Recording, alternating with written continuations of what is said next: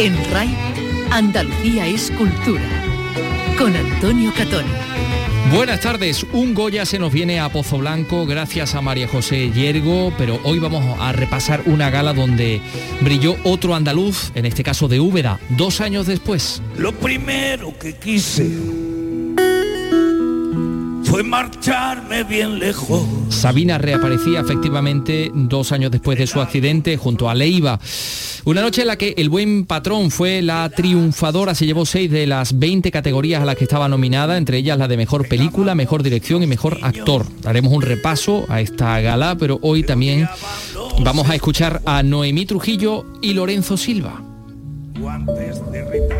porque nos presentan la forja de una rebelde. Vicky Román, buenas tardes. Buenas tardes. Pues los autores, pareja literaria y real, nos traen esta nueva entrega de esa saga de la inspectora Manuela Mauri. Es el segundo caso que le encargan. La forja de una rebelde está inspirada en el de la novela de Arturo Barea con Madrid sitiado por las bombas de la guerra civil. En esta ocasión la sociedad está acercada por el coronavirus. Y Olga Pericet prepara en Torrox, en Málaga, la segunda entrega de su trilogía La Leona. Carlos López, hoy le vamos a escuchar. Buenas tardes. Buenas tardes efectivamente la bailadora y coreógrafa, Premio Nacional de Danza, participa en la residencia de los artistas de esta localidad malagueña. En esta entrega, bueno, pues cuenta con la participación del bailarín de contemporáneo Daniel Labreu, que ha pasado aquí de bailar descalzo a hacerlo con zapatos femeninos de flamenco. Lo escucharemos. Hasta finales de mes, el Museo Arqueológico de Úbeda acoge la exposición Si Indiana Jones hubiese sido arqueólogo, la imagen de la arqueología en el siglo XXI. Ha sido el marco de una conferencia del egiptólogo Alejandro Jiménez que se prepara ya para una nueva campaña. Con él vamos a estar también.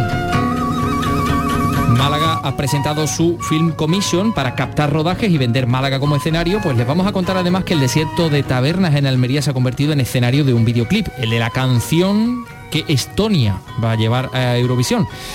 Esto y muchas otras cosas en este programa que realiza Ángel Rodríguez y produce Ray Ancosto.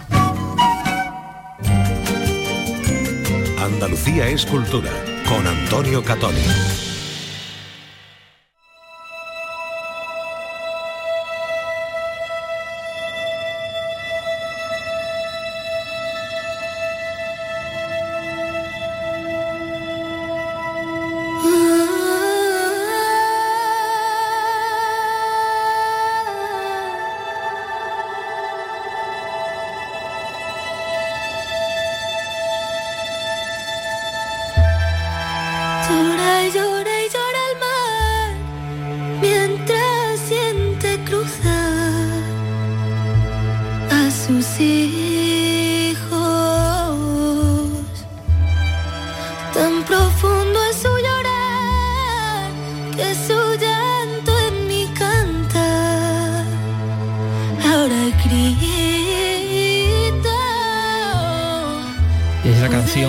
El mar, la canción que se ha llevado el Goya, mejor canción eh, en esta gala de los premios que se ha celebrado en, en Valencia.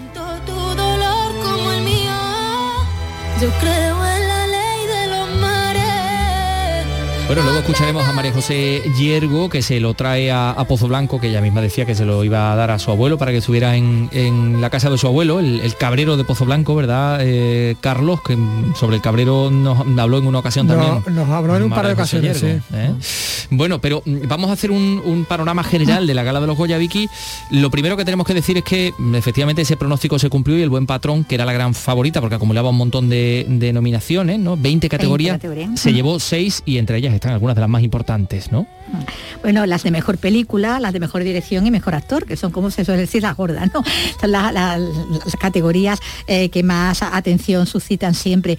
Bueno, todo eso en una gala sin un presentador definido y que también tuvo por contra pues una gran derrotada. Si el buen patrón fue la, triunfadora, Madres Paralelas de Pedro Almodóvar se fue de vacío a pesar de sus nominaciones, aunque bueno, él compartió protagonismo allí con Kate Blanchett, ¿no? el, realizador manchego. Pero todos los premios vimos que se fueron los importantes para el buen patrón.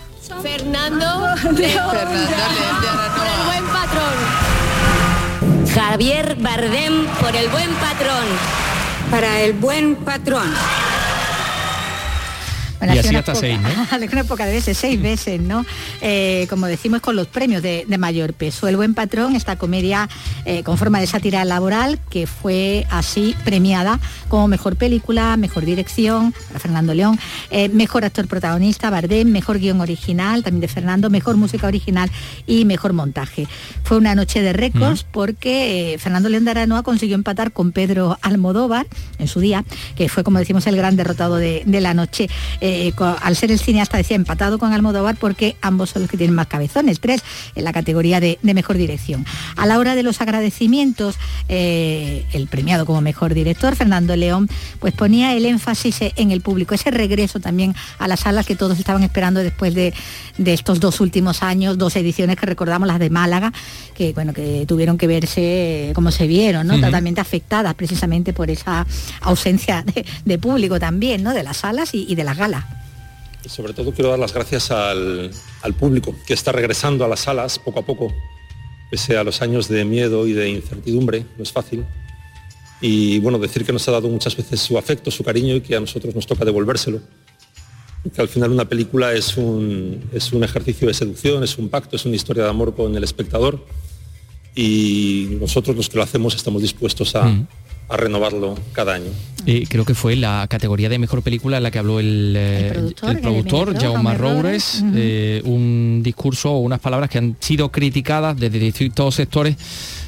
Digamos que la crítica más común es eh, la, la extensión, la extensión, porque ahí la hubo más tiempo del de- agradecimiento. del permitido quizá. Mm. Y luego también que buena parte le hizo también en, catalán, que- porque no estaría previsto que tampoco ni en ningún momento eh, se, se tradujo, ¿no? Todas las palabras que, eh, que dirigió, que precisamente estaba reivindicando, ¿no? El uso también Mm. de, eh, del catalán, pero que fue una, una larga parrafada dentro de lo que ya de por sí fue un largo agradecimiento también y además Sí. pausado, que se tomó su, su tiempo. Su tiempo. Eh, Javier Bardem. Un récord también para él, porque estábamos hablando del récord que, que fija ahora Fernando León y que lo, lo equipara con, con Almodóvar, pero también Bardem, que se convierte en el intérprete más premiado de la historia de los Goya. Tiene seis premios. Él a la hora de recoger este último, el de mejor actor, se acordó bueno, de su esposa, de Penélope Cruz, que estaba allí en el patio de butacas, que también estaba igualmente nominada en la categoría de mejor actriz por Madres Paralelas, y sobre todo, sobre todo se acordó de su madre, de Pilar Bardem, a quien se lo, se lo dedicaba. Quiero dedicarlo con todo el corazón a una mujer que me parió, que me enseñó a vivir, que me ayudó a sobrevivir, que me enseñó el, el amor y la pasión y el respeto por este oficio tan hermoso. Es un ejemplo ético y de compromiso, un referente para mí, y que es, aparte de una actriz inmensa, uno de los mejores seres humanos que me he encontrado en mi vida. Mi madre, mi amada madre, Pilar Bardem. Tan recientemente fallecida que la suya era uno de los nombres, ¿no? Y una de las imágenes que se podía ver en el In Memoria, ¿no? Eh, que se estuvo, eh, que se, se realizó con la música en directo de, de Luz Casal, ¿no? Interpretando Negra Noche eh, en el escenario. La otra gran triunfadora de la noche fue Maisabel, la película de, de Iciar Boyaín, que no pudo igualar a Isabel Coixet como la única mujer en repetir Goya como directora, pero sí que vio como tres de sus intérpretes eran reconocidos en los premios a Mejor Actriz Protagonista, que se lo llevó Blanca Portillo, en el papel de Maisabel, que también estaba, la Maisabel Real también estaba allí en, el- en el patio de, de muy, muy emocionada, sí. Mejor actor de reparto, Úrcola Zaval, el que interpreta a uno de, los de los etarras, y mejor actriz revelación para María Cerezuela, que interpreta a, a- a la hija ¿no? de la, de la Sí. Protagonista. Blanca Portillo le dedicaba precisamente su premio, como decimos, a, a la mujer, a la que estaba dando vida, ¿no? Lo cual eso también muy complicado, ¿eh? está interpretando a alguien que, que no solo está viva, sino que está muy, muy presente eh, en todo lo que ha sido el rodaje, porque ella estuvo también eh, muy presente en, en el mismo. Maisabel Lassa. Declaro mi amor incondicional por Maisabel Lassa, por poner luz en el mundo, por hacer de este mundo un lugar mejor, por luchar por ello, por no rendirte nunca y por ser tan bonita como eres. Nos vamos a beber juntas una botella de Chardonnay. era el guiño que le hacía de, bueno, estaba declarando el amor incondicional a todo el mundo en esa dedicatoria de las más amorosas, además vestida de rojo. Parece que se estaba adelantando un poco al, día, de hoy de los enamorados. Oye, en el capítulo de reconocimientos destacaron dos figuras. Allí estuvo Kate Blanchett, eh, próxima chica Almodóvar, que recibió el, primer Goya internacional, que suma sus dos Oscars. Eh, Almodóvar parecía que incluso le decía a la gente que se levantara del asiento. fue el momento, fue el gran momento de la noche. Gesto con el Goya en la mano hay que, levantarse, hay que levantarse. De que levantéis del asiento que ha llegado que Blanchett. Y, enseñando los dientes, ¿no? que, que, lleva que Blanchett lo tenéis que levantar, que la verdad que se lo ceba todo un poco como fuera fuera de fuera de lugar. Y, bueno, que Blanchett que se deshizo en, elogios, ¿no? Para Pedro Almodóvar que ay, muy modesto él, se tapaba las manos y, y hacía Sí, sí, lo ubicó bueno, por debajo de Buñuel, ¿no? Sí, no, habló de Buñuel y luego de él. De Pedro Almodóvar. Directamente. Oye, y José eh, Sacristán estuvo fantástico. Sacristán maravilloso con un discurso mmm, que era absolutamente literario y, y, bueno, con esa voz que tiene, esa presencia, eh, ese saber estar en un escenario, bueno, claro, ahí lleva 60 esa años. mirada ¿no? a, a, su familia también. Sí, sí, ¿no? y totalmente, y, y, al campo, ¿no? Porque campo, claro, una rural, también de lo rural, ¿no? Ahora que se está hablando también tanto, tanto de eso y se acordó, por supuesto, del público que le sigue, sigue dando vida a esos 84 años pletóricos que tiene y, y en plenísimas facultades. Y gracias, muchas gracias al público, a todos esos hombres y mujeres que cada año, y hace ya la friolera de más de 60, cada año, repito, bien en manojo o bien en ristra, me siguen comprando los ajos. Ay, con los símiles. Era el final sí. del colofón, ¿no? Pero de, de aquel que premio que no, no, recuerdo exactamente dónde fue cuando hablaba lo de se lo han creído, ¿no? Me, han, sí, sí, me la han comprado, Además, más o menos igual, creído, ¿no? me siguen comprando no, la interpretación. En las GAE, eso fue, eso fue. bueno, pues hubo un, eh, ese acento andaluz, como comentábamos, luego escucharemos mm. a Sabina, pero ahí tenemos que hablar de María José Yergo, ¿no? Uh -huh, bueno, la, la, cordobesa favorita de sí, sí, sí, se llevó, sí. Se llevó la, el, el, premio eh, a la mejor canción, esa especie de, de nana, ¿no? Bueno, que, una nana tenía anterior. Tenía una nana que era la, la nana del, del, Mediterráneo, Mediterráneo, efectivamente. Era preciosa. Que era preciosa y que, bueno, es muy similar a, a, esta. a esta. sí. Ajá. Otra especie de, de, nana dramática, ¿no? Sí, sí. sí. Esta Este espera el mar, el título de esta, sí. de esta canción, como decimos, premiada con el Goya, de la película Mediterráneo. Y, y bueno, claro, su pensamiento al recoger el premio eh, pues fue para, para, la labor que desarrolla la ONG Open Arms en la, en la ayuda de los inmigrantes, ¿no? Que intentan llegar a Europa a través del Mediterráneo. Y eso con un discurso también muy, muy coherente y también muy, muy aplaudido. ¿eh? Estuvo muy bien María José Yergo. Gracias a Marcel por confiar en mí para escribir y para cantar sobre esta herida que todos tenemos abierta y que como sociedad podemos curar, podemos evitar que el Mediterráneo siga siendo día a día una fosa común. Este Goya yo quiero dedicárselo a Oscar Camps, el fundador y presidente de Open Arms. Pero la gala de los Goya también tuvo un eh, destacado eh, perfil andaluz por este hombre. Lo primero que quise fue marcharme bien lejos en el álbum de cromos de la resignación los niños que odiaban los espejos. Guantes de Rita Hayworth, calles de Nueva York.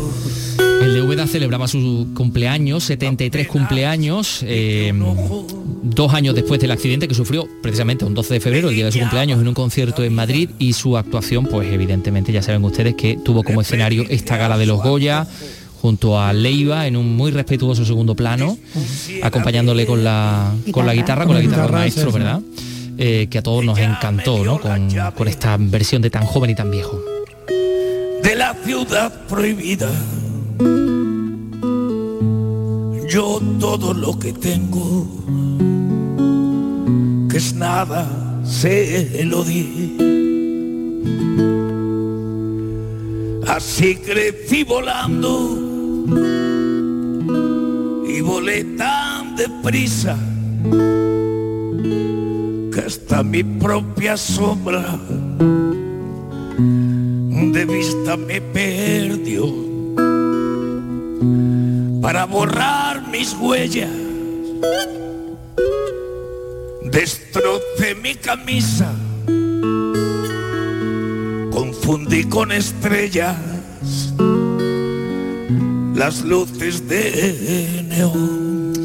Bueno, pues una gala que, que, volverá a Madrid, ¿no? El año que viene, después de haber pasado eh, Sevilla, Málaga. dos veces en Málaga, uh -huh. ahora en Valencia y el año que viene vuelve a Madrid. Sí, que hacía ya mucho tiempo que, que, no estaba. Por cierto, eh, hay otra, decir? sí, sí, otro nombre andaluz que es Paloma Peñarrubia, que arregló la canción de los arreglos de, de la canción de María José Yergo, son de ella. Ajá. Que es una eh, es una música malagueña que bueno se encarga de, de hacer música de, de, escenografía.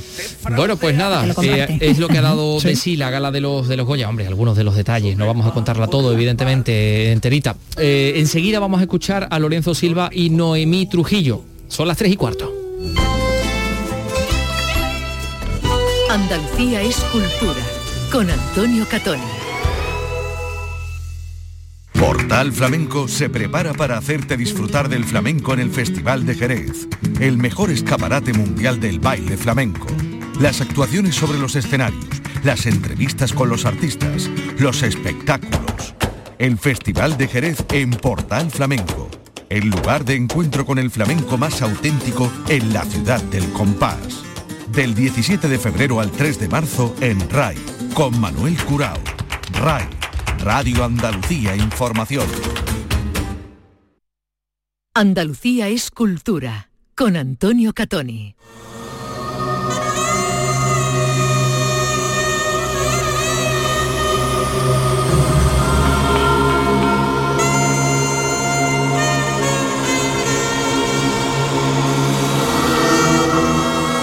Aquí tenemos la forja de una rebelde, editada por Destino, que nos traen sus autores Lorenzo Silva y Noemí Trujillo, pareja literaria y pareja real. Bueno, pues una nueva entrega de la saga de la inspectora Manuela Mauri, el segundo caso, de hecho, que le encargan a Mauri, que ya se estrenó con Si esto es una mujer. Bueno, ahora como decimos, tenemos la forja de una rebelde, el título inspirado en la novela de Arturo Barea, historia que se desarrolla durante lo más duro de la pandemia, el confinamiento, las restricciones que impone el gobierno para frenar el avance de, del virus, pues no, la, la, falta desde luego que les recuerde todo lo que hemos vivido, como si fuera una película de ciencia ficción, la sanidad colapsada, el toque de queda, el número de personas que se podían reunir en casa, número limitado, las restricciones también en velatorios, funerales. En fin, eh, en medio de esas circunstancias tan especiales, Carlota, una joven de 19 años, descubre los cuerpos sin vida de su padre y madrastra muertos a tiros en su domicilio de Alcalá de Henares. En medio de todo esto hay una, hay una fiesta legal organizada por ella y en la que reúne a sus amigos 10 jóvenes cautivados por, por, Carlota que a veces actúan como, como peleles a su merced una novela policial contada magistralmente dentro de un planeta que es el de el joven nativo digital y dentro de otro planeta que es esas condiciones tan duras del estado de alarma. Y han venido a hablarnos de ella sus autores, Lorenzo Silva y Noemí Trujillo. Lorenzo, Noemí, ¿qué tal? Muy buenas. Hola, muy buenas. Buenas tardes y Muy gracias buenas. por por estar aquí, por, por venir a, a, bueno, pues a hablarnos de este libro. Yo creo que un buen punto de partida estaría, lo tenemos aquí en la página, en la página 35, en este La forja de un rebelde que Manuela perfectamente recuerda. Si resuena el lavapiés en mí es por dos razones. Allí aprendí todo lo que sé, lo bueno y lo malo. La otra razón es que allí vivió mi madre, pero esta razón es, es mía, ¿no? Y, dice ella, bueno, pues en la forja, si no me equivoco. Y ahí hablan de la adaptación, esa adaptación que estamos escuchando la que hicieron en los años 90 para televisión española, Juan Antonio Porto y Mario Camus, entiendo que aquí hay un labor de, reconocer a uno de, vuestros ídolos seguramente, ¿no, Lorenzo Noemí? La serie nace con un deseo de hacer un homenaje a un autor importante del siglo XX en cada uno de los libros. De hecho, diría que uno de los momentos más difíciles cuando hablamos Lorenzo y yo de lo que queremos contar es elegir a qué autor le hacemos el homenaje principal. El homenaje principal desde el título, la cita y las analogías que se construyen a lo largo de todo el texto. En el primer eh, libro lo hicimos con Primo Levi. Primo Levi fue una víctima del nazismo. En este segundo libro, por muchas circunstancias, pensamos en Arturo Barea, que es una víctima del franquismo, que tiene que exiliarse y que representa a una generación entera que lo perdió todo por miedo a las represalias y que tuvo que exiliarse eh, tras la guerra civil. Hay muchos motivos para homenajear a Barea. Eh, un escritor español muy poco reivindicado, muy poco reivindicado porque siempre entramos en posturas ideológicas y nos olvidamos del texto. Me ha gustado mucho la, cita que has elegido porque cuando lees la trilogía de Barea ves que su madre está muy presente en los tres libros. Cuenta una historia muy bonita eh, de la relación que tiene con su madre. Su madre lava en el río, su madre lo pasa muy mal para sacarlo adelante. Muestra una España empobrecida del momento, con un muy difícil acceso a la educación. Él tiene que educarse con sus tíos y durante todo toda la trilogía de, de Barea, él tiene muy, muy presente a su madre, ¿no? Es una cita muy... porque de, lo que habla en definitiva es de qué cosas forjan nuestro carácter. Mm, y ahí está la forja del carácter de la propia Carlota. Eh, mm, ¿De dónde nace Carlota? Mm, eh, ahí tenéis que haber hecho también una especie de Frankenstein. Creo que tenéis cuatro hijos en común y allí están muy presentes también, ¿no? Bueno, la, rebelde no solo es Carlota, también es la propia, la propia Manuela, la propia investigadora, que eh, también ha tenido, Carlota tiene una relación problemática con su madre, también Manuela ha tenido una relación problemática con sus padres y le toca ver cómo en su casa le sale un rebelde, que es su hijo mayor, que empieza a tener una relación problemática con, con ella, ¿no? Eh, yo creo que, bueno, al margen de que todos los que somos padres y somos hijos, eh, tenemos siempre en nuestras biografías, en esas dos condiciones, algún episodio que nos inspira a la hora de, construir un retrato literario de esta rebeldía. Más allá de casos concretos o de casos cercanos, nosotros hemos querido, eh, bueno, pues poner la mirada al hilo de una investigación criminal y en el marco de la pandemia. No es una novela sobre la pandemia que intente analizar la pandemia, sino que es una novela que cuenta la vida de unos personajes que continúa durante la pandemia, en la pandemia. Bueno, pues a través de esa historia hemos querido contar ese conflicto que es un poco más amplio, que, traspasa toda la sociedad, entre las generaciones más jóvenes y las generaciones mayores. ¿no? Esa cierta ruptura o esa cierta rotura que siempre se produce, pero que ahora tiene unos perfiles quizá peculiares. Los tenía ya antes de la pandemia y probablemente la pandemia ha venido a acrecentar algunos de esos, de esos conflictos. ¿no? En, contraste, por ejemplo, con esa mirada, eh, como mencionaba antes Noemí, de Barea respecto de su propia madre, ¿no? A quien no le pide cuentas, a quien no le echa las culpas, sino todo lo contrario, ¿no? A quien siempre está homenajeando. ¿Qué ha pasado en todas estas décadas para que eh, la mirada sobre los padres no sea tanto de esa reverencia, de esa gratitud anterior, hmm. sino más bien de exigencia, de mm, no me das lo que me deberías haber dado, no has estado a la altura de lo que deberías estar. Algo está pasando. Me voy a la página 227 para leer efectivamente una conversación entre, entre Manuela y uno de sus hijos, ¿no? Que le pregunta, ¿crees que David volverá pronto, mamá?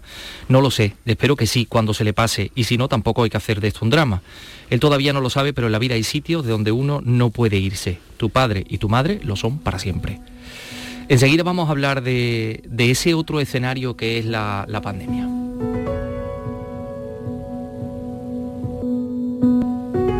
Y esta trama que comienza ese 14 de, marzo del año 2020, comenzaba el estado de alarma el día en que a Noemí le comunican la muerte de, su, de su madre.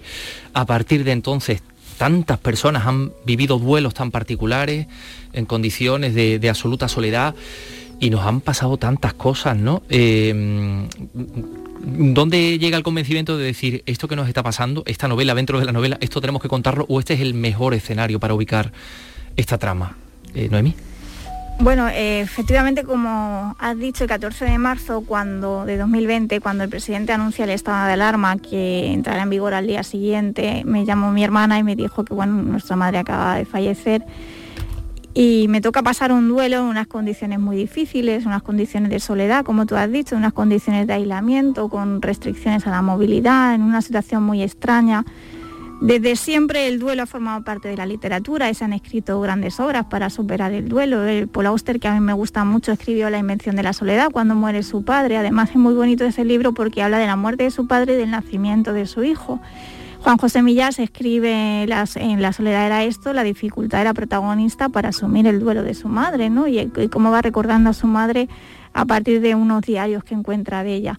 El duelo siempre ha formado parte de la literatura, pero si al duelo le añadimos el contexto de la pandemia, de aislamiento, de soledad, de desbordamiento de muertes, se hace difícil de asimilar porque es muy anticultural. Nosotros estamos muy acostumbrados, la cultura mediterránea, a velar a sus muertos desde siempre. Entonces esa condición de estar tan aislado para mí fue difícil. No nace inmediatamente, yo lógicamente necesito un tiempo para asimilar todo esto, estoy muy rara, estoy confinada con Lorenzo, sin poder salir de casa, estamos con mis dos hijas que pasaron el confinamiento con nosotros y necesito un tiempo, pero a la hora de, poner la fecha en la novela quise dejar el 14 de marzo como recuerdo la muerte de, mi madre, aunque lógicamente yo no me puse a escribir ese día, necesité un tiempo para asimilarlo. Mm, está lleno de verdad, ¿no? De todas las cosas que nos han venido pasando, hasta el propio trabajo de Mauri, del propio trabajo de la policía, de las fuerzas de seguridad del Estado, está absolutamente condicionado por esta situación tan particular que se vive, ¿no? Sí, en, detalles que pueden parecer accesorios, como que interrogan a la gente con la ventana abierta o en la calle, o que mm, se dan cuenta de que no pueden utilizar la observación de la expresión facial de una persona en el interrogatorio porque no tenemos cara, todos tenemos una mascarilla puesta, ¿no?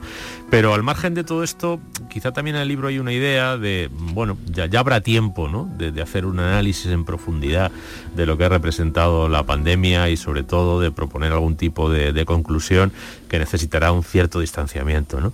Pero lo que sí podemos ir haciendo ya, y además si no lo hacemos corremos el riesgo de olvidarlo, es levantar acta de los detalles significativos que todos hemos apreciado y que todos nos han llamado inmediatamente la atención. ¿no? Es decir, que casi este libro no intenta proponer una interpretación general de la pandemia, cosa que sería prematuro, pretencioso y hasta insensato, sino eh, mirar a través de lo particular, a través de unas vidas particulares, de unas personas que se ven envueltas o salpicadas o sacudidas por un crimen y de otras personas que tienen que investigarlo, a, través de cómo eso repercute en sus vidas, en ese contexto tan peculiar de la pandemia, ir desde lo particular a lo universal. ¿no? Eh, a veces, bueno, pues en los pequeños detalles está contenida la esencia de las grandes historias, ¿no? A lo mejor en parte la esencia de lo que ha representado la pandemia está contenida en la pequeña historia de una mujer que tiene que seguir haciendo su trabajo mientras su casa se está descomponiendo y que además está tratando con personas cuya vida también se ha descompuesto por la pandemia y por el impacto de un crimen. ahí está todo esto y luego aparte decíamos en la introducción se suma esa vida particular, esa vida dentro de la vida el año 2021 fue cuando nacieron, me parece que las, NFT y todas estas historias y todo este metaverso. Ahí están todos estos jóvenes metidos en, una, en, en unas vidas paralelas dentro de su mundo, dentro de esas redes sociales, dentro de, esa, de esos hashtags que aparecen, dentro de esas conversaciones de WhatsApp que también están aquí. Yo creo que es el primer libro en el que he visto una conversación de WhatsApp, ¿no? Eh, reflejada. Eh, bueno, hay, ya más. ¿eh? Lo que pasa es que desde hace un tiempo, y nos lo propusieron en este libro, eh, no mucho, se está utilizando una convención tipográfica, ¿no? De reproducirlas un poco como aparecerían en la pantalla. Conversaciones de WhatsApp sí que sí que yo creo que mm. llevan tiempo saliendo. Pero quizá más allá de la cuestión tipográfica, lo interesante es ver cómo esos espacios virtuales ya son, mm, para algunas personas, sobre todo las que han nacido con ellos, un espacio de vida tan significativo, tan relevante y a veces más significativo y más relevante que la interacción física y que esa circunstancia en un eh, contexto de confinamiento, pandemia, imposibilidad del contacto físico, eh, pues se ha incrementado, se ha incrementado y, ha conducido a una mayor virtualización de todas las, de todas las relaciones personales, incluso las que no estaban virtualizadas. Y esas relaciones que están exentas de la inmediación física, que están exentas del lenguaje no verbal, que están exentas de la gesticulación, que están exentas de, la calidez que la presencia física impone, pues eh, pueden llevar a lugares eh, realmente inquietantes o sobrecogedores, ¿no? Y, en algún caso en esta historia pasa. ¿Y hacia dónde vamos, Noemí? Te lo pregunto ya esto como, como poeta, ¿no? Que, ahí hay un, un, punto de vista muy particular tuyo, ¿no? ¿Hacia dónde vamos con todo esto? Pues no sé hacia dónde vamos. Yo te digo que a veces me preguntan mm, cómo es para un poeta escribir novela negra y yo siempre recuerdo que grandes escritores de novela negra han sido poetas, ¿no? Agatha Christie, que está muy citada en la novela, es poeta, tiene un verso precioso que me parece muy oportuno para, para un poco pensar lo que ha sido la pandemia. Dice, el miedo desnudo sale del bosque. A mí no se me ocurre mejor manera de contar lo que, lo que hemos pasado. Muchos autores de novela negra han sido poetas y cuando yo he pensado sobre esto y sobre mi propia condición he pensado, bueno, hay, bastantes ejemplos, ¿no? Chandler, Lorenzo, que es muy chandleriano, Vázquez Montalbán, Carlos Zanón, hay muchos ejemplos de escritores de novela negra que son poetas también. Y no es tan extraño, si nos paramos a pensarlo no es tan extraño, porque un poeta está acostumbrado a pensar sobre la vida, sobre la muerte y sobre el tiempo. Y esos son tres ejes sobre los que gira la, novela negra también. Por lo que la simbiosis de fuerza me parece que tiene sentido. No sé hacia dónde vamos, no te puedo contestar, porque yo estudio humanidades también y nos plantean muchas dudas los estudios de humanidades. No lo sé, yo solo sé que, bueno, en, en ese camino que tenemos que hacer, creo que los libros son una buena compañía. Mm, eh, me da a mí la impresión de que eso que he leído yo antes de hay lugares de los que uno nunca se va, mm, suena mucho por esa parte. O no sé, o también por la tuya, porque claro, ¿cómo es esto de hacer una, una novela a dos manos? no es la primera, me parece que es la cuarta que habéis hecho juntos, ¿no? Aunque es la segunda de la serie de Manuela Mauri y aquí como no sé cómo se hacen los consensos. Uno escribe una cosa el otro, pues revisa voy, a empezar respondiendo a la pregunta concreta que acabas de hacer porque tengo memoria y sé cómo hemos hecho el libro. Esa frase que le has atribuido a Noemí la escribí yo. Anda, es pues decir eh, esto es sí sí es que eh, pero es curioso porque es una anécdota que se ha repetido mucho ya con la primera novela no o sea por ejemplo con la primera novela otra cosa que también sucedía. Tendían a atribuirme a mí los ecos literarios así un poco de interpretación más, eh, pues no sé cómo decirte, eso, Intertextual, de, grandes cuestiones, ¿no? Que, ah, y grandes referencias literarias y tal, que en un 80% eran de ella, y tendían a atribuirle a ella eh, los eh, momentos de arrebato feminista de Manuela, por ejemplo, un momento que se encara con un tipo que le dice una grosería en un parque, y eran todos míos. al final, esto es muy peligroso, ¿no? Porque al final, esto también es bastante instrumental, porque probablemente yo no habría escrito esa frase que has citado y que has pensado que la escribió ella si no estuviera escribiendo con ella y si no estuviera en, el, en la mirada, en el tono, en la música, en el texto eh, que se genera trabajando con ella, que es distinto del que yo genero trabajando solo.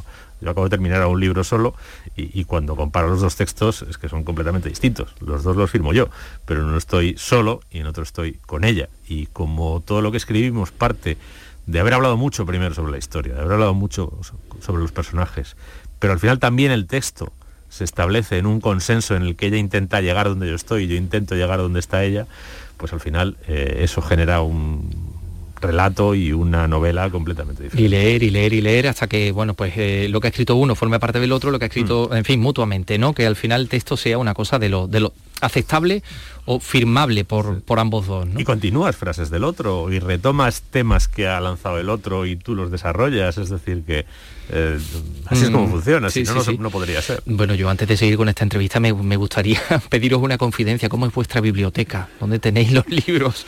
Nuestra biblioteca hubo un momento feliz en el que nos sobraban unas baldas. Ese momento duró muy poco y ahora es eh, la biblioteca en sí, que tenemos en dos casas repartidas y un montón de pilas de libros que tenemos que deshacer en algún momento. Mm. El escritor Perec tiene un texto que se titula Del orden y habla precisamente de cómo ordenar la biblioteca Ah. Bueno, nuestra biblioteca es una biblioteca desordenada porque es muy difícil encontrar un orden en una biblioteca. Nos gustan los libros y es difícil encontrar el orden en nuestra biblioteca. Bueno, el, desorden dentro del orden. Estaba yo buscando una cosa de las plataformas digitales que no sé si soy capaz de encontrarlo, yo creo que está por aquí, que es otra de las cosas que también ha definido nuestra vida. Eh, nuestra vida durante este tiempo de confinamiento, ¿no? Y hay una conversación de Manuela con, bueno, la empresa o con el exnovio de, Carlota en un momento determinado en que él le cuenta un secreto que yo al menos desconocía, pero yo no sé si con esto habría ganado algunas antipatías, ¿no? Eso de que los productores les vendemos productos a las grandes plataformas audiovisuales que muchas veces nos pagan por bloquear nuestro talento, ¿no? Ellos tienen sus propios proyectos, directores, guionistas amigos, afines, etcétera. Si todo lo que se escribe saliera adelante, el sistema no daría abasto. Es necesario bloquear y descartar al menos dos terceras partes de lo que se, de lo que se, se prepara, ¿no? Pagar para que tu idea no salga adelante.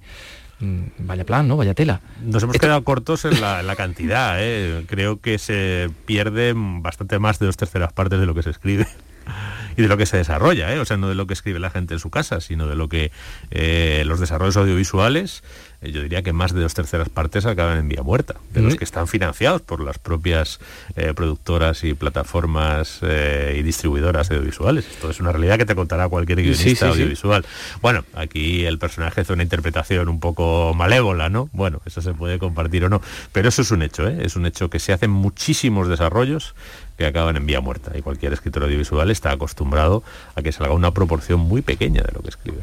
La forma de funcionar del audiovisual y la literatura es muy diferente. Por ejemplo, en la literatura ningún editor te paga por un libro que no va a publicar. Eso no pasa nunca. Es decir, si tú recibes un anticipo, el libro se va a publicar pero en el audiovisual sí, que es frecuente que suceda. Nosotros tenemos experiencia, hemos trabajado con productoras, hemos eh, trabajado en desarrollo de, productos, de guiones y bueno, mm, tenemos una cierta experiencia. Pero además ese capítulo en concreto está, mm, eh, es un pequeño guiño a Kafka, la novela tiene muchos guiños literarios y, esa novela que cuenta del proceso, ¿no? del proceso que a veces te devora y que sucede un poco a veces en el audiovisual.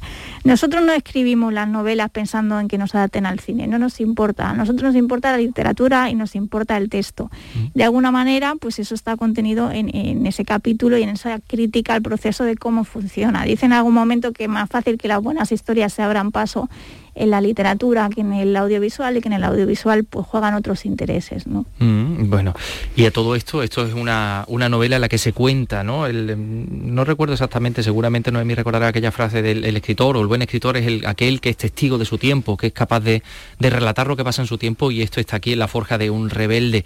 ¿Os haría especial ilusión que hubiera muchas vocaciones, eh, no, no vocaciones criminales, sino vocaciones eh, policiales o de gente que descubriera efectivamente su inclinación por, por ayudar a los demás o formar parte de la Fuerza de Cuerpos de Seguridad del Estado a través de estos relatos de Manuela Mauri?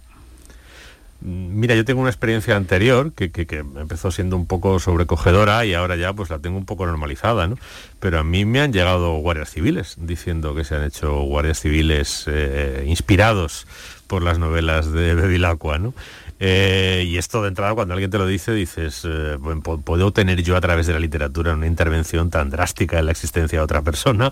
Y segundo, si la puedo tener, estoy siendo yo lo bastante responsable como para proponer a través de mis novelas una visión más o menos verosímil de lo que una persona de buena fe se puede encontrar si, si se deja inspirar por ellas, ¿no?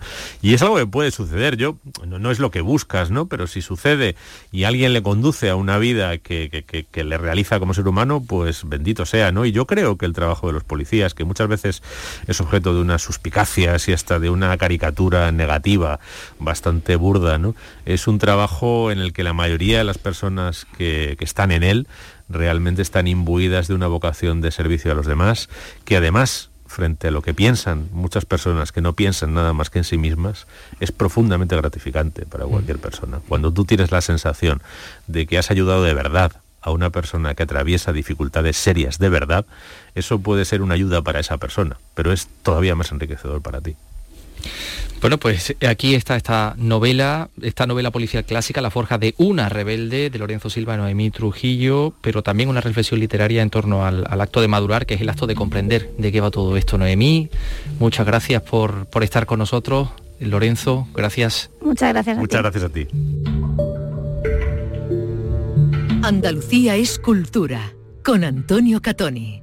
Poetas andaluces. Escucha el homenaje a la literatura de nuestra tierra. Siente el orgullo de ser andaluz descubriendo la obra de nuestros poetas con Rogelio Reyes Cano y Antonio García Barbeito. En nocturno, en RAI Poetas Andaluces. Los lunes desde las 11 de la noche. RAI. RAI. Radio Andalucía Información.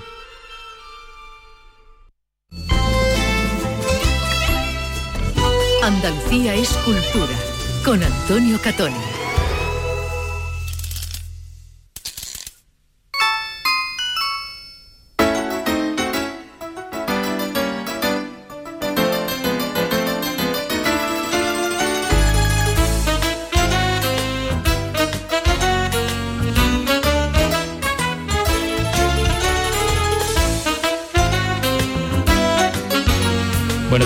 Ir hablando de la escena, que tenemos cosas que contar. Eh, ya saben ustedes que Carlos López está aquí en, egresado de, de Torrox, eh, donde estuvo la semana pasada, y nos estuvo contando en directo desde la cerquía a todos los artistas que se iba encontrando en esa paella maravillosa donde se daban cita en la, en la, residencia.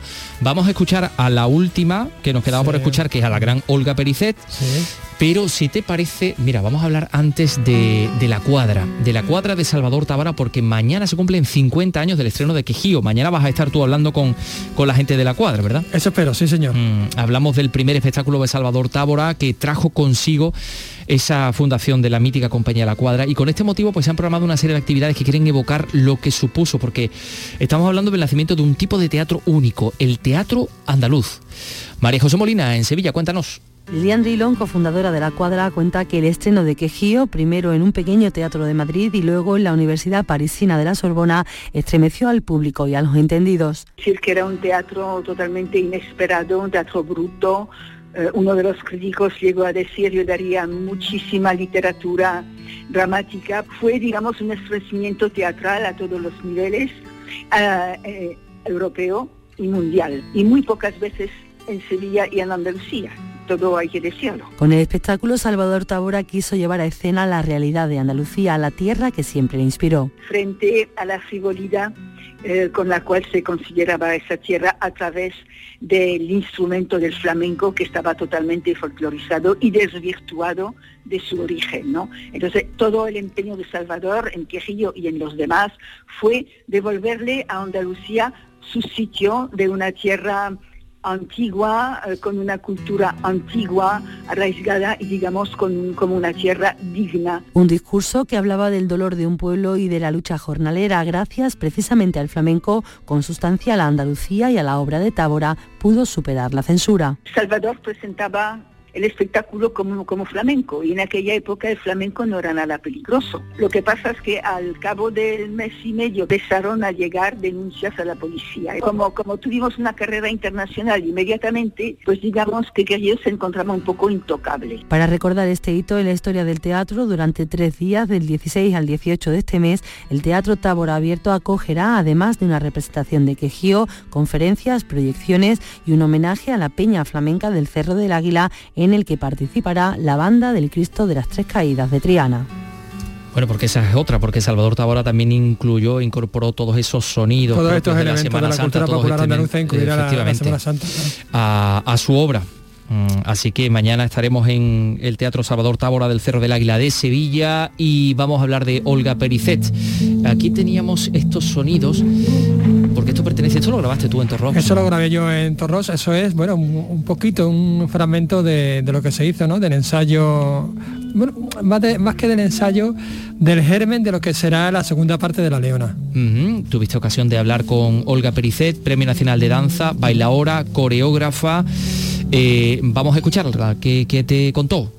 Bueno, pues ella me, me habló de lo, de lo, que suponía, de lo que supone este tipo de residencias artísticas, sobre todo aquí en, en España, sobre todo en Andalucía, de lo que supone para ella como creadora y, y, para el público también, que tiene la oportunidad de, de asistir y de, y de, asistir también a los preestrenos por, por primera vez de, de algo que, que, luego pues irá a Jerez o irá a Francia o, sí. o recorrer el mundo, ¿no? Bueno, pues si te parece vamos a escucharla. Eh, Olga Pericet. Pues a ver, a ver eh, para mí un proceso como In Progress es fundamental y necesario sobre todo para este tiempo que los artistas necesitamos también motivación, necesitamos apoyo y ya no simplemente los artistas, porque no es una iniciativa de creación estupenda para nosotros, que lo es, porque nos da un espacio donde podemos tener una convivencia, una concentración en el proyecto de creación que, tengamos y, y, para proyectar también eh, desde otro punto lo que será una finalización de trabajo que podamos eh, probarlo, que podemos cambiarlo, que podemos tener tiempo entre nosotros. Independientemente de esto, eh, también es bueno para, para, la zona, para la ciudadanía y para la gente que está alrededor, en este caso de Entorrox, como si es cualquier ayuntamiento, porque también ellos eh, tienen una, un, una comunicación y un compartir el proyecto. Es decir, eh, nosotros ahora que estamos aquí en Improgres, en el Ayuntamiento de Torró, eh, tenemos una muestra que realmente es un abrir el, primer comienzo de la creación al público. de una manera única, de una manera donde, donde enseñamos todo, lo que sería el ensayo que nunca se ve porque no está terminado. Eso es una cosa que la gente que venga aquí como público lo va, lo va a compartir y lo va a tener. Eso también hace que tengan un conocimiento del arte como mm, más cercano, y eso hace también el crear eh, acercamiento a la cultura, acercamiento, y eso crea nuevo público. Yo creo que ahí nos alimentamos todos.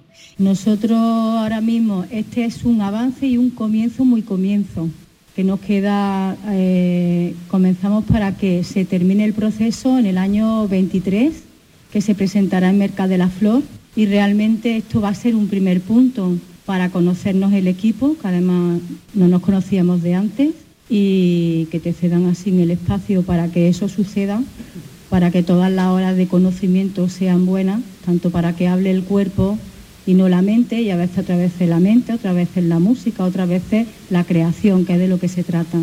Pues genial, y después también tener el feedback de lo que sería este comienzo y abrirte a que el público que vea el día 19 esto, pues eh, verá algo único, por decirlo así, porque también presentamos esa fragilidad de un proyecto que está empezando, que solamente se pone, en, nuestro caso, una primera madera para después construir el sonido que va, que va a salir, que de eso se trata, de empezar con la construcción y que, también ese, ese público y este sitio, Torrock, en esta ocasión, eh, vea cómo se inicia. Me parece eso importante porque también en ti, como artista y como creadora, eh, algo se rompe de presión y entonces sale algo más de verdad en un momento dado. Y también ves qué, sucede haciendo partícipe a la gente que pueda, que pueda verlo. Y ese segundo paso, en mi caso, se verá también en Jerez, que no es programación en el festival eh, de Teatro Villa Marta, sino en otro ciclo que igual está orientado a, la creación del principio, ¿no? del comienzo. Y bueno, yo solamente agradecer y espero que, se sumen más ayuntamientos, que esto sea un, modelo a seguir y que crezcamos y construyamos juntos.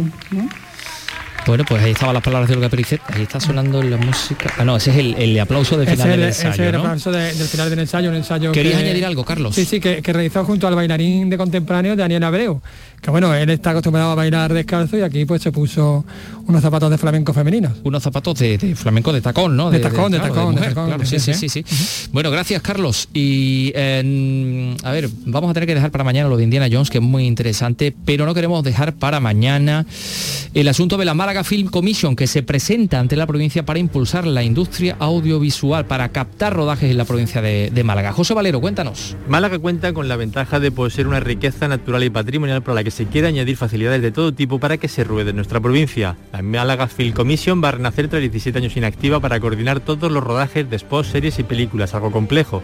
Coordinar todo lo que necesiten durante el rodaje, asistencia técnica, administrativa, enlace con servicios de renting, de hostelería, hospedaje, traducción, entre otros. Francisco Salado es el presidente de la Diputación, organismo que promueve la Málaga Film Commission. Servicio de llave en mano, para que todo esté completamente contratado y agilizado y a la hora de tomar la decisión de elegir nuestro destino, pues tenga esa garantía. Se ha elaborado una guía con 200 localizaciones. También existe una página web a disposición de las productoras, pero además se tiene en cuenta que se puede obtener restabilidad en el rodaje y también de los éxitos de estas series o películas que se rueden aquí. Bueno, pues hablando de cine, Esta noche tenemos cine clásico en Andalucía Televisión y cada vez que se da esta circunstancia mm, nosotros recibimos como se merece a Paco Gómez Zayas para que nos cuente efectivamente qué vamos a ver, eh, como decimos poco antes de las 11 de la noche, pero es que mm, hay, Vicky, otras cosas de las que hablar con Paco. Por aquí bueno, sí, tenemos aquí a Paco Gómez Zayas, como siempre, para hablarnos del cine clásico que llega a, nuestra, a nuestras pantallas, a la pequeña pantalla y a la nuestra. Pero bueno, ya que, hola, ¿qué tal? Pero hombre, ya que está aquí, pues tenemos que hablar también de, los Goya, que lo tenemos tan, tan reciente. Hemos hablado de, cómo había sido el, reparto de premios al comienzo del programa. Pero bueno, Paco, ¿qué, qué, te pareció? Bueno, tú seguiste la gala, supongo, ¿no? Sí, debo decir que me dormí en un momento. la seguiste con, esfuerzo, ¿no? Eh, decía en Enrique Colmena en sus excelentes críticas en, en Criticalia que, que era extenuantemente larga. Bueno, se refería más a los agradecimientos de Sí, alguna de sí, las oye, no se aprende, era. ¿eh? eso no, no, No, se pero corrige realmente nunca. me pareció una cosa así. Y además cuando cuando ya vi que así el punto así que podíamos tener desde Andalucía, ¿no? Que, las dos películas que por ejemplo cuentan con participación de esta casa de Canal Sur, La vida La era hija. eso y La hija, que además son dos películas formidables. Se quedaban y, y ahí. muy bien. Y cuando ya vi que, que no había forma, que incluso Padres Paralelas no iba a tener ninguno, como efectivamente así ha sido, pues Ya perdiste interés un poco, ¿no? Sí, debió de ser eso o que era realmente excesivamente larga. No lo sé, no sé lo que pasó, pero el caso es que... pero bueno, eso en cuanto a la Sí, lo que sí la digamos, gala. como Luego, espectáculo televisivo. Y luego- en cuanto al otro, pues bueno, me parece coherente, como también lo decía Enrique Colmena, parece que, Que estáis de acuerdo que- ahí que los yo he dos, ¿no? venido a- aquí a, a- a- a decir lo que ha dicho Enrique, pero eh, es coherente, ¿no? Que, que ya que se ha apostado la Academia Española Por el buen de patrón, Cine, claro, para los buen patrón, para los Oscar, que bueno, ya sabemos que además no va a poder estar en la final porque Mm, ha sí, quedado al final quedó en la otra descalificada, descartada. por así Sí, sí. decirlo, pues bueno, lo normal era eso, que, que los premios más importantes se los llevara llevara la- la eh, el buen patrón.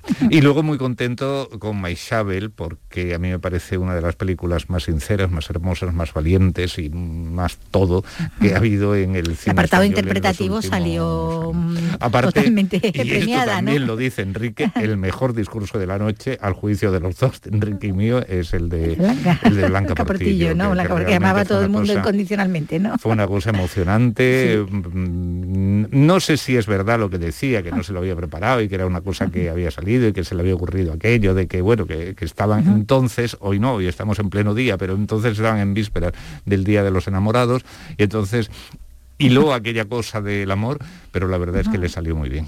Y- Bueno, en la parte andaluza teníamos ese- el Goya, ¿no? De, de María José Yergo, de la, de la cantante, ¿no? De, de- Sí. de Córdoba, con lo Mm. cual, bueno, uno que vino para casa, ¿no? Pero que es verdad que, bueno, que Muy sabía que...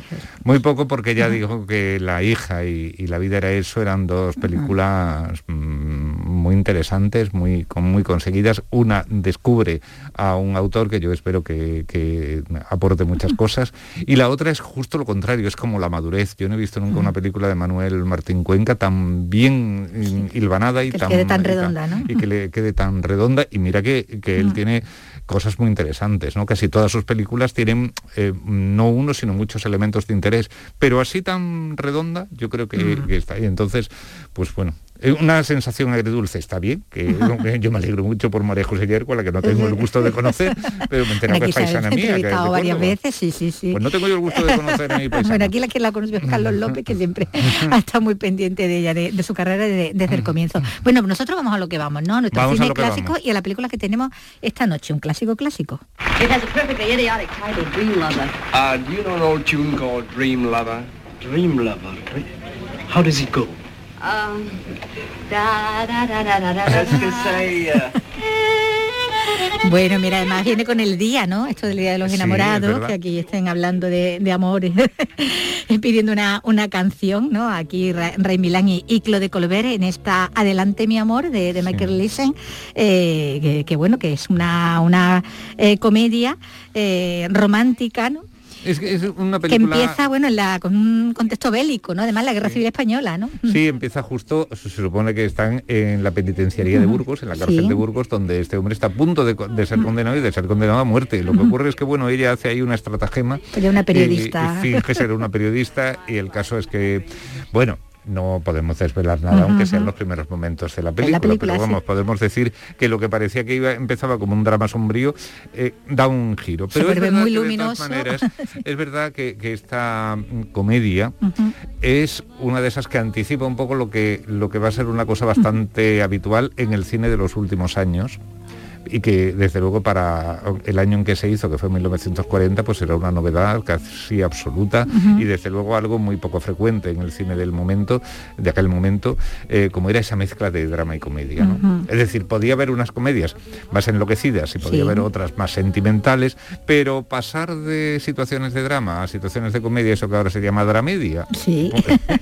pues ahí es una, uno de las precedentes, ¿no? Está- tan- esta película. Como decimos, Mm. bueno, está ambientada bueno, prácticamente en el mismo año más o menos que se, que se rodó, Sí. ¿no? Y que se estrenó, porque estamos hablando del año 39, que comienza así, ¿no? En la Guerra Civil Española al final, y, y esto se estrena en el 40, ¿no? O sea, lo Sí. tiene todos los, lo que son los acontecimientos Y además es, es una película que refleja la situación que estaba viviendo Europa y que por desgracia iba a desembocar en el estallido En de lo que luego fue la Segunda Guerra Mundial, vista desde los ojos de los americanos. Eh, no fue desde luego ni mucho menos la única película que se hizo eh, en esos años eh, sobre esta circunstancia.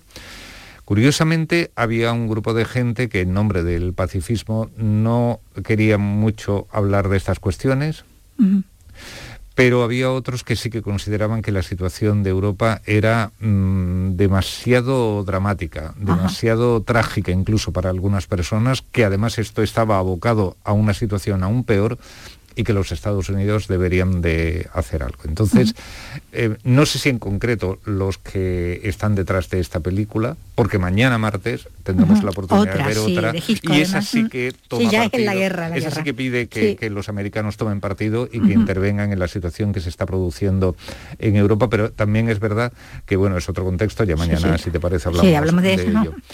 Pero en esta, pues no sé muy bien. No deja de ser mm, normal, no, no creo que sea por azar, que un gran europeo, como era Billy Wilder, no pues estaba aquí eh, en el guion de esta película que fue de los muchos guiones que hizo Billy Wilder antes de bueno de los muchos de los muy interesantes guiones que hizo antes de hacer películas si cabe todavía más interesantes como director. Pero estábamos hablando de que era una, una comedia, entre la comedia y el drama, que tenía esa base ahí romántica, Sí. y, pero que aun siendo de Mitchell Leisen no está en la línea, por ejemplo, de Medianoche, que ya ahí sí estamos hablando de más de una de una historia más... No, el propio Wilder decía, "Eh, es que casi todas estas películas, eh, no sé por qué fue tan, tan mm, tacaño a la hora Sí. de, de verter elogios sobre Medianoche, que es una comedia espléndida. Y bueno, todas estas películas lo que pasa es que todas querían parecerse a las que hacía Lubitsch, que es verdad que era el gran maestro de la comedia, y que, pero, pero al que le gustaba mu- muchísimo Lubitsch era el propio Wilder, tanto que tenía eh, en su estudio, cuando, cuando estaba haciendo los guiones, tenía un cartel de- que ponía cómo lo haría Lubitsch. si alguna vez tenía alguna duda o se quedaba en blanco, pues tenía que recurrir al maestro, aunque sea de manera imaginaria. Pero, mm, pero bueno, eh, Leisen tenía eh, su mm, sentido de, de la elegancia, que, que era mucho mayor, por cierto, que la de Lubitsch, porque a Lubitsch le gustaba eh, coquetear con la vulgaridad, Sí, una sí, mezcla de elegancia y de vulgaridad. Pero Y sí Lubitsch- era pero más- más no- todo, no se ¿verdad? permitía esas cosas. Y es verdad que, bueno, a lo mejor no era tan, desde luego, no tenía la brillantez, ni el ritmo, ni, ni la osadía de Lubitsch, ni, en fin, ni, eh, ni está considerado un maestro a ese nivel, pero bueno, la verdad es pero que... Sorbente, que son Pero la películas son muy revisables, algunas películas le salieron magistrales, como Sí. Medianoche, y otras le salieron muy buenas, como esta de esta noche. Adelante, mi amor. Adelante, mi amor, sí, porque ese sería, bueno, también el, el título muchas veces que, no, que nos despistan, ¿no? Sobre el título original, pero, pero aquí, bueno, aquí no hay, no hay tal despiste, se ajusta más a la, a la realidad. Bueno, pues esa película que podemos ver esta noche, como decimos, eh, en, En nuestra Andalucía tele. Televisión. Andalucía Televisión, donde mañana tendremos otro clásico, como tú ya estás adelantando, también este nos va a llevar eh, ya en concreto a la, a la Segunda Guerra Mundial y de él vamos a hablar mañana mejor, ¿vale? Así que hacemos que vengas otra vez. Oh, ¿No te importa? no? Venga, Hasta pues mañana. te da el paseo.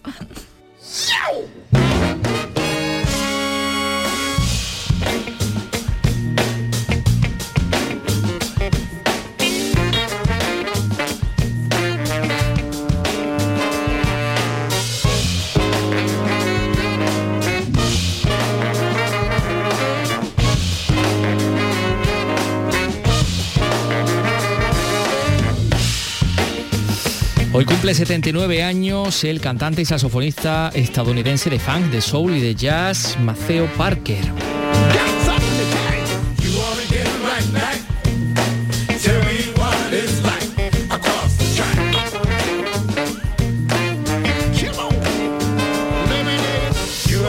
Conocido por su trabajo con James Brown en los años 70, con el grupo Parliament Funkadelic en los 70 y desde los 80 con Prince, tocando el saxofón alto, el tenor y el barítono también.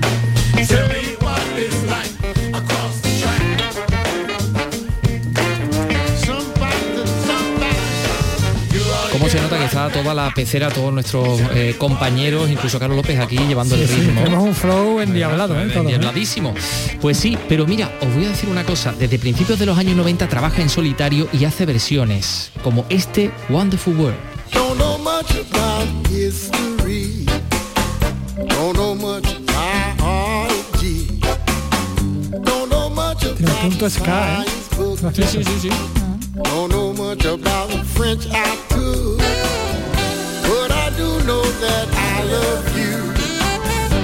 And I know that if you love me too, what a wonderful world this Sí, sí, sí, tiene ahí un aire. Bueno, pues nada, con Maceo Parker les vamos a dejar. Mañana regresamos a las 3 de la tarde que tenemos tela de cosas de- que contarles y además muy interesantes. Adiós.